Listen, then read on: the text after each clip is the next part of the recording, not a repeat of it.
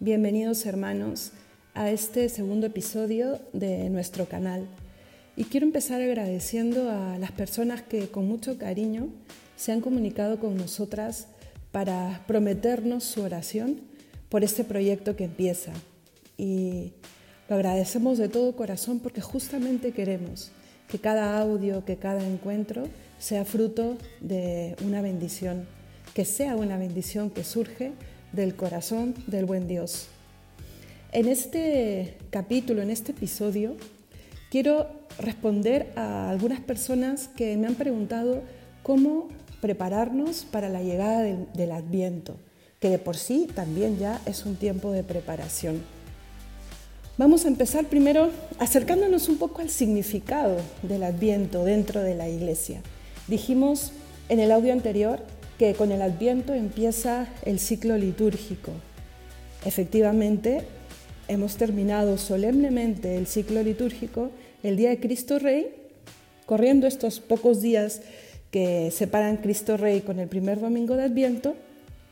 Hemos seguido en el tiempo anterior y ahora este domingo lo empezaremos solemnemente con, con este primer domingo de Adviento. Empieza entonces el año litúrgico y la iglesia se organiza en tres años, ciclo A, ciclo B, ciclo C. Y luego vuelve a empezar el ciclo A. ¿Y por qué ha querido la iglesia eh, organizarse, ordenarse así para recorrer todos los pasos y recorrer el misterio de la vida de Cristo? Cada ciclo empieza eh, desde el inicio de la vida de Cristo aquí en la tierra, complementando el Evangelio con lecturas que enriquecen la vida misma de Cristo. Y uno puede decir, pero si ya he escuchado 30 veces o, o 20 veces el mismo Evangelio en cada ciclo, ¿por qué repetirlo y repetirlo? Porque nunca llegaremos a abarcar completamente la verdad escondida en el misterio de Jesucristo. Nuestro fundador, cuando hablaba de la oración, cuando hablaba del diálogo con Cristo, lo presentaba como un mar que no tiene riberas. Lo mismo podemos decir de aquello que nos presenta el Evangelio, de aquello que nos presenta la liturgia de la palabra. Siempre tendrá algo más que decir. Esta pedagogía litúrgica nos, eh, nos quiere acercar al conocimiento de Cristo y nos dice hay que crecer, hay más que encontrar. San Ignacio de Loyola en los ejercicios espirituales no buscaba exponer muchísimas verdades o muchísimos temas. Él presenta un tema, la meditación sobre alguna característica de la vida de Cristo o, o de el seguimiento de Cristo y generalmente la segunda meditación lo que buscaba era repetir, repetir la anterior porque no basta con presentar el misterio, hay que empaparnos de ese misterio. El conocimiento de Jesucristo debe ser cada vez más profundo. Y eso es lo que busca también el Adviento una vez más. Y para que este tiempo de Adviento lo podamos vivir de una manera más profunda y de una manera más esperanzadora, vamos a, a mirar en sí qué es lo que la Iglesia ha querido significar cuando ha ordenado dentro del ciclo litúrgico estas cuatro semanas que preceden a la llegada de la Navidad. ¿Por qué ha querido la Iglesia llamar a estas cuatro semanas Adviento? El término viene del latín adventus y para hacerlo así rápido, rápido, eh, en el Imperio Romano, cuando iba a llegar el emperador a una de las ciudades o alguno de los pueblos de todo el imperio o alguna autoridad de, alto rango, se, daba este tiempo previo y se le ponía el nombre de Adviento, porque tenía la particularidad de ser un tiempo de prepararse para la llegada inminente de este personaje eh, de alto rango. este tiempo de preparación lo abarcaba todo, preparar la ciudad, preparar el banquete, preparar las familias, preparar las personas, eh, preparar lo que, se le iba a mostrar como avance o como metas eh, alcanzadas de la misma ciudad. Todo giraba alrededor de esa preparación en ese tiempo que antecedía la llegada del emperador.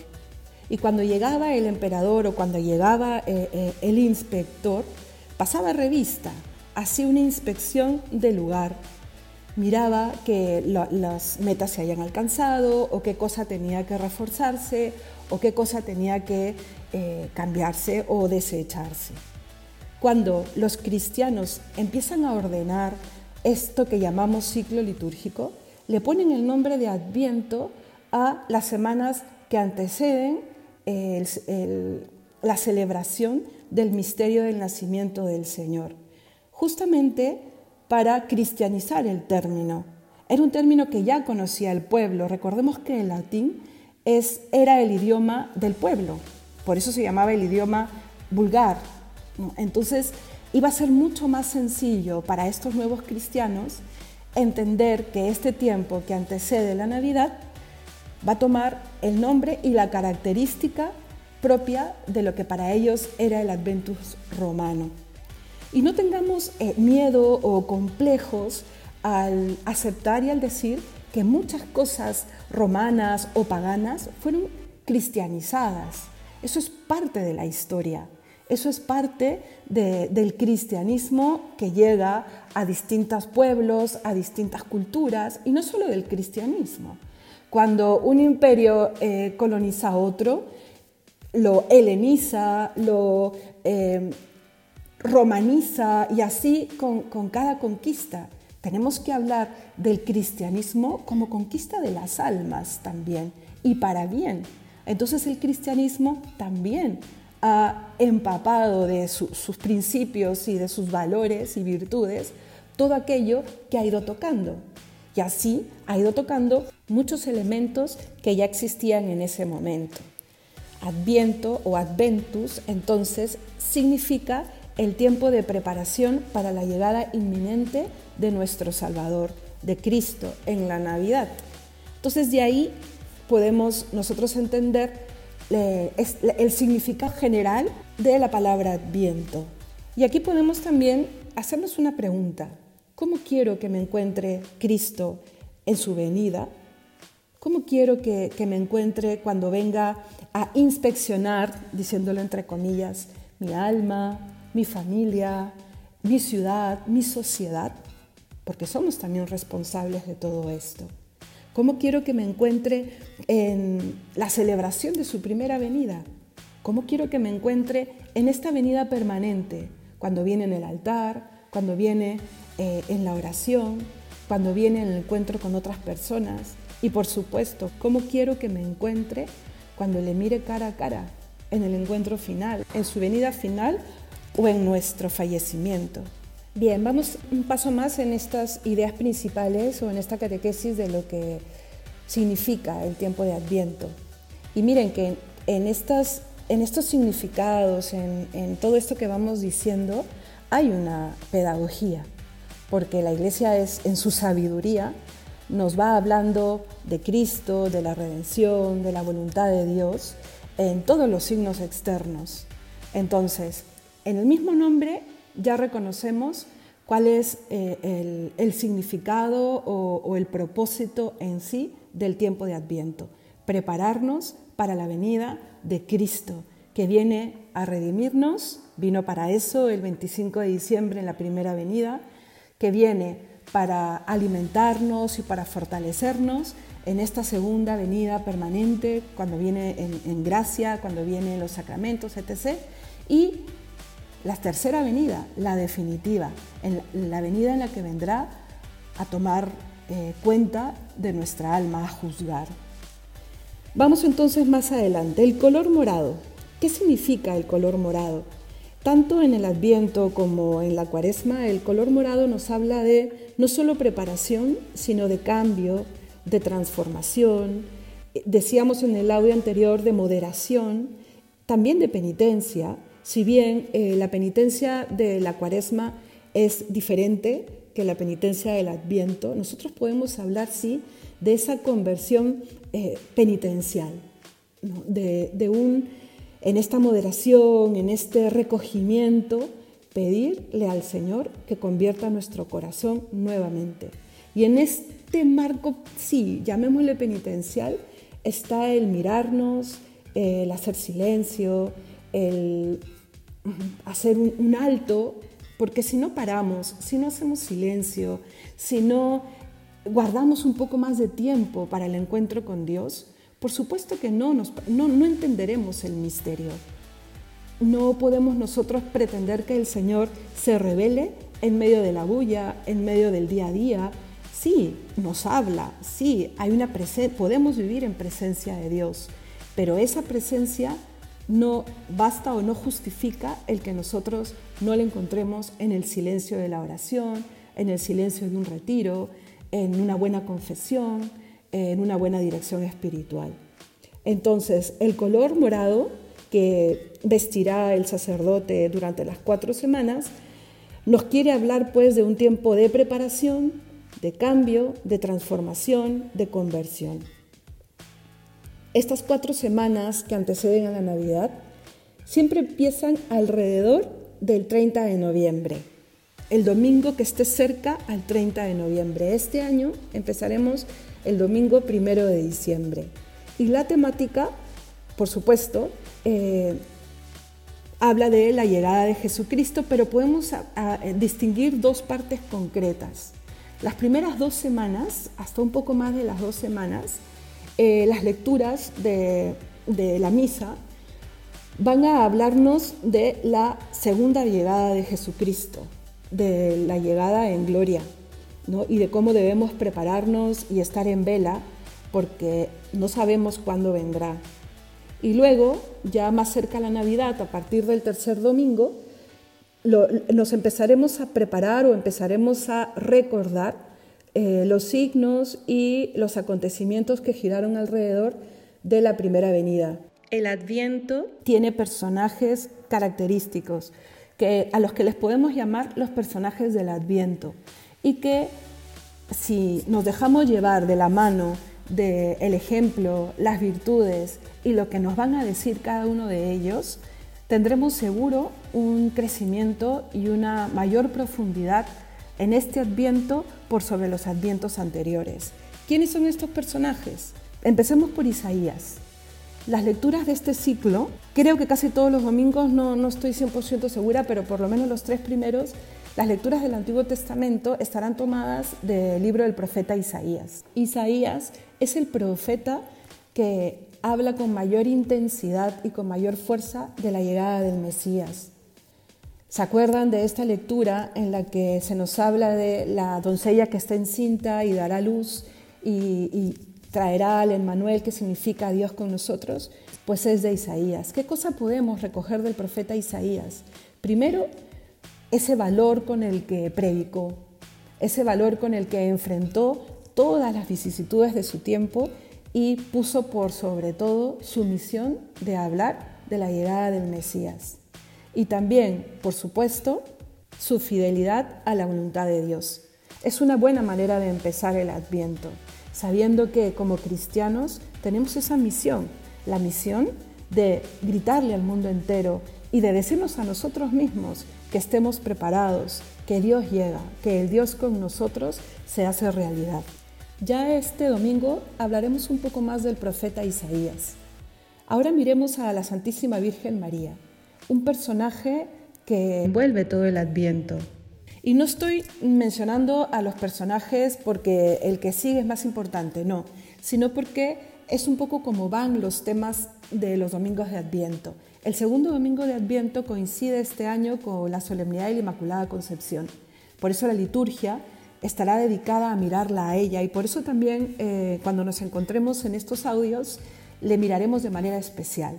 Pero eh, en esta parte introductoria, recordemos sí que es la Santísima, Virgen María la, mejor compañera de nuestro adviento. Vivámoslo con ella y, y aprendamos de ella sobre todo su fidelidad, una fidelidad que le hace confiar por sobre todo. Nosotros sabemos cómo termina el adviento, nosotros sabemos qué viene después del Adviento, nosotros sabemos cómo termina la vida de Cristo aquí y cómo empieza la, vida de la Iglesia. La Santísima Virgen María esperaba y esperaba eh, sabiendo que Dios no la defraudaría, pero esperaba sin saber que venía. aprendamos eso de ella. Otro personaje del Adviento a quien miraremos de manera especial el tercer domingo es San Juan Bautista. San Juan Bautista es el que va a preparar la venida de Cristo aquí eh, al pueblo, el que va a preparar su predicación, el que va a preparar el pueblo para la llegada de la predicación del reino. San Juan Bautista nos va a hablar pues de la conversión. Isaías nos habla de, sí, eh, el, Mesías viene, viene, y preparémonos para la llegada del Mesías. San Juan Bautista nos va a decir, conviértete, porque sin conversión no podemos recibir a Dios. Es más, no le veremos, porque quien no tiene limpio el corazón, como dicen las bienaventuranzas, no podrá ver a Dios. Si queremos enterarnos de qué cosa es lo que Cristo trae con su primera venida, con la segunda y con la tercera, tenemos que tener el corazón convertido, el corazón limpio. Y el cuarto personaje de Adviento y que a mí me gusta siempre aumentarlo es San José. Ese personaje silencioso, ese personaje del que se dice poco, ese personaje que ha tenido la vocación de, mm, de ser como la sombra del Padre, como dice este libro, como se titula un libro que a mí eh, eh, me parece muy bueno para leerlo en este tiempo. San José es el que recibe esta misión también, eh, creyéndola solo por fe, de cuidar a, la Santísima Virgen María y al Hijo de Dios, al Hijo de Dios y a su Madre. Tremenda misión. Y confiando solamente en lo que le dice un ángel en medio de los sueños, y confiando, por supuesto, en el día a día, en lo que Dios le irá revelando en su interior, en su trato con Dios. Entonces, estos son los cuatro personajes de los cuales podemos recoger abundantes virtudes, de los cuales podemos aprender el seguimiento y, el, y la preparación para recibir a Jesucristo, para relacionarnos con el Dios que viene. Pasemos ahora a los signos externos. Ya no sé cuánto tiempo llevo hablando, pero se habrán dado cuenta que este tema me apasiona. La encarnación y el nacimiento de nuestro Señor es un tema que ahí empezó todo. Ahí, ahí, bueno, en fin. La corona de Adviento. la corona de Adviento es, es un signo externo y también es una herramienta con la cual podemos prepararnos personalmente y sobre todo en familia. Hay lugares en donde se, es, más característico eh, vivir en, familia esta liturgia. Y yo la recomiendo mucho porque es una catequesis y no solo para los más pequeños, también para los hogares que tienen eh, hijos mayores o, para los hogares en donde todos son mayores. La corona de Adviento, ¿qué cosa quiere significar? También es un signo pagano eh, cristianizado. ¿no? Entonces creo que ya hemos entendido que no tenemos que tener miedo al decir que hay signos externos o fechas que han sido cristianizadas, ¿no? Pero bueno, la corona de Adviento, primero, es circular. Una hermana me contaba que un año eh, les, sorprendió en, casa, ¿no? cuando todavía la hermana no, no, era hermana, por supuesto. Les sorprendió el Adviento eh, casi casi de un momento a otro sin, sin haber tenido claras las fechas y su madre no había podido conseguir la corona de Adviento. Entonces, como buena madre, se, recursió, como se dice en mi país, y cogió un plato, tenía un plato que tenía unos tonos medios verdosos, un plato redondo, por supuesto, puso cuatro velas, le puso un lazo y lo presentó a su familia el primer domingo de Adviento y con él hicieron eh, la liturgia eh, y el encendido de la primera vela. Pues bien, no estuvo tan mal, ¿no? Porque usó un plato redondo. ¿Qué quiere significar la corona eh, y que sea redonda? Que el amor de Dios no tiene principio y no tiene fin. El amor de Dios es de siempre. Eso quiere decir justamente la forma circular. El color verde. Sí, se dice que el color verde significa la esperanza. Y sobre todo, bueno, en lo del plato no se cumplió, pero sobre todo generalmente se usa eh, ramas de pino y lo que las ramas de espino nos quieren decir es que el amor de Dios eh, está siempre, ya habíamos dicho, no tiene principio ni final, y, es, y el, el pino es la rama que estará verde a lo largo de todo el año, en invierno y en verano. Y quiere significar pues que Dios está con nosotros siempre. Luego están, se puede decorar con las luces, con pequeñas luces que también van a hablar de lo que principalmente quieren significar los cuatro cirios. Los cuatro cirios que se van a ir prendiendo uno a uno ¿no? cada semana, lo que nos quiere decir es que en, en la medida en que vamos avanzando hacia la Navidad, esa luz que Cristo viene a traernos se va haciendo más fuerte, porque por supuesto voy prendiendo un cirio nuevo, pero el primer domingo hay uno, el segundo domingo hay dos, ¿no? hay tres, y nos habla pues de la luz que llega. Y luego ya hay elementos que uno puede ir aumentando, pero estos elementos son los principales. Por eso, hermanos, nosotros que somos cristianos, no, no debemos perder la perspectiva de qué es la corona. No dejemos que nos roben estos signos, eh, eh, la, industria, lo pagano, ¿no? La corona de Adviento tiene un porqué. Luego, si quieres, pon otras coronas tú en tu puerta, eh, en la mesita de entrada, pero hay una corona que me va a hablar de lo que vivo en el Adviento y hay una corona que me servirá para tener una liturgia familiar.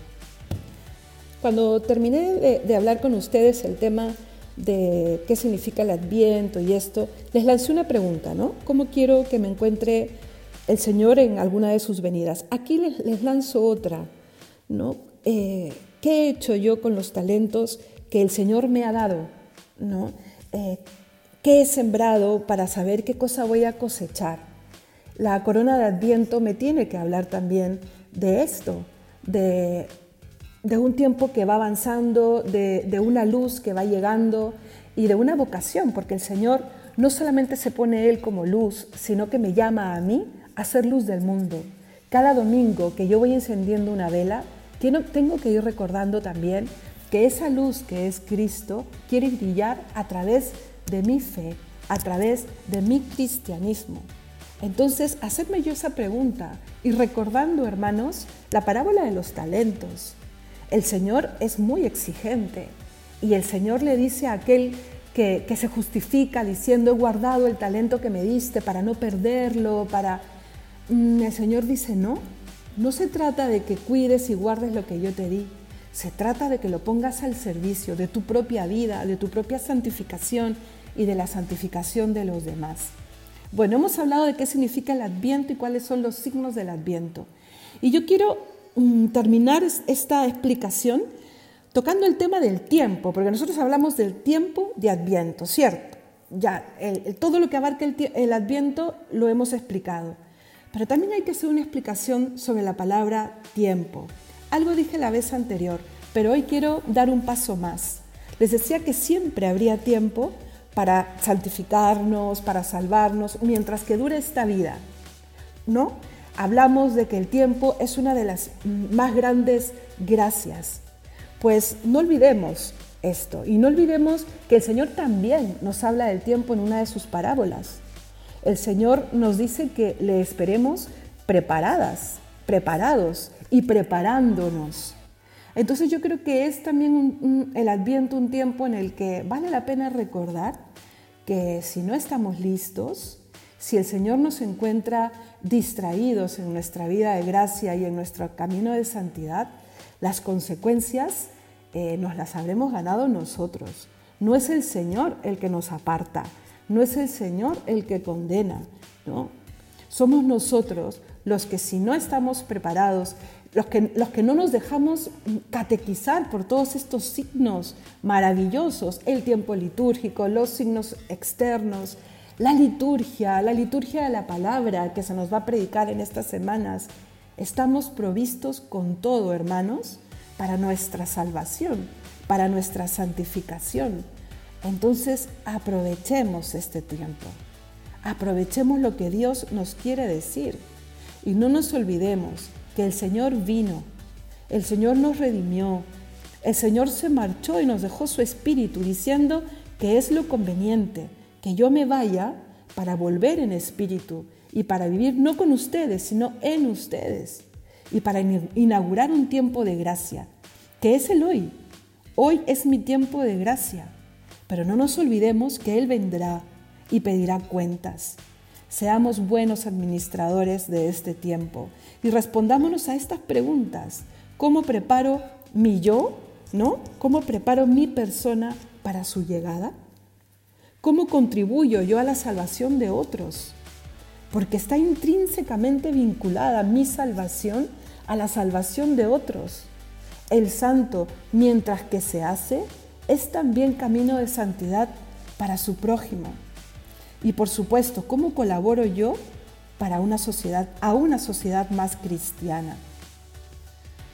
Entonces, hermanos, bueno, ahora sí sintetizando, una hermana me decía, hermana, ok, pero sintetice. El tiempo de adviento, tiempo de preparación, porque alguien viene y viene eh, con certeza absoluta. Es una esperanza diferente. Nosotros eh, siempre estamos esperando. Esperamos el resultado de un examen, esperamos los resultados de una analítica, esperamos eh, la venida de un familiar. Siempre estamos esperando, pero en esa espera humana siempre habrá el riesgo de que algo no salga como lo esperábamos. En el adviento esperamos algo que llegará, que de todas maneras llegará y que no depende de cómo esperemos para que llegue o no, pero por supuesto sí depende de cómo esperemos para que esa llegada dé fruto en mí, dé fruto en mi vida y dé fruto en la vida de los que me rodean. Entonces, eh, que este optimismo eh, esperanzador haga que mi adviento sea un tiempo de conversión y también un tiempo de, alegría, de profunda alegría, porque sabemos quién viene. A mí me gusta mucho cómo San Ireneo plantea el cristianismo. Lo plantea eh, como la religión del optimismo, porque ha venido el mismo Dios, porque el cristianismo lo transforma todo. el cristianismo es un ser vivo, es Cristo. No solamente son valores, no solamente son promesas, es realidad. Entonces no nos olvidemos de esto y con un optimismo, por supuesto, maduro, eh, con un optimismo cierto, con un optimismo realista, lancémonos a la conquista de nosotros mismos para entregarnos a Dios. Entonces, yo los invito a, una preparación que tenga en cuenta tres elementos. El primero, por supuesto, el interior. Y para prepararnos, eh, ¿por qué prepararnos? Porque Jesús va a venir. Imagínate que una de las personas más importantes en tu vida te diga, voy a ir a tu casa, vengo dentro de cuatro semanas a visitar tu casa. Una persona eh, a quien tú quieres mucho y que a la vez es muy, muy importante. Pues tú vas a poner, empezar a poner medios para, para preparar tu casa, limpiarla, arreglarla dentro de tus posibilidades. Pues bien, prepara la casa de tu alma y prepara, tu hogar para la llegada de Jesucristo con mucho ánimo, con mucho optimismo y también con mucha seriedad y sacrificio. Entonces, en el primer punto, yo te quiero decir el punto interior. ¿Y a qué me refiero? A tener un alma limpia, hermanos, limpios de corazón, para ver a Dios, como ya lo habíamos dicho, para salir de la ceguera, eh, para salir de las tinieblas del pecado, el pecado me hace romper con Dios, para dejar de ser egoísta y narcisista, que me hace romper con el prójimo, y para romper también con el, hedonismo, que me hace ser superficial, que me hace romper conmigo mismo y que no me deja trascender. ¿Y cómo? Confiésate, pero una buena confesión. Todos debemos tener en este tiempo de adviento por lo menos una buena confesión pero hermana, yo no peco mortalmente. Pues bien por ti, pero siempre habrá falta, siempre habrá pecado venial. No somos la Santísima Virgen ni Jesucristo. Siempre habrá eh, sí, alguna imperfección, alguna falta, algún apego, algo que nos aparte del Señor o que, no nos, o que nos impida amarle con corazón absoluto, como amor supremo. Una buena confesión. Y también una, mejor oración, un rato más de oración, de la oración que solemos tener, una mejor oración, poniendo el tiempo que debo, en el momento que debo y con, los, con las herramientas que debo. Yo te aconsejo, por ejemplo, que en este tiempo de Adviento medites el Evangelio de la infancia, como empieza el Evangelio de Lucas. y medites también el prólogo de San Juan. Son eh, eh, partes que te van a ayudar a vivir de una manera más honda la llegada de Jesucristo. Y tercero y último y no menos importante, la caridad, el dar.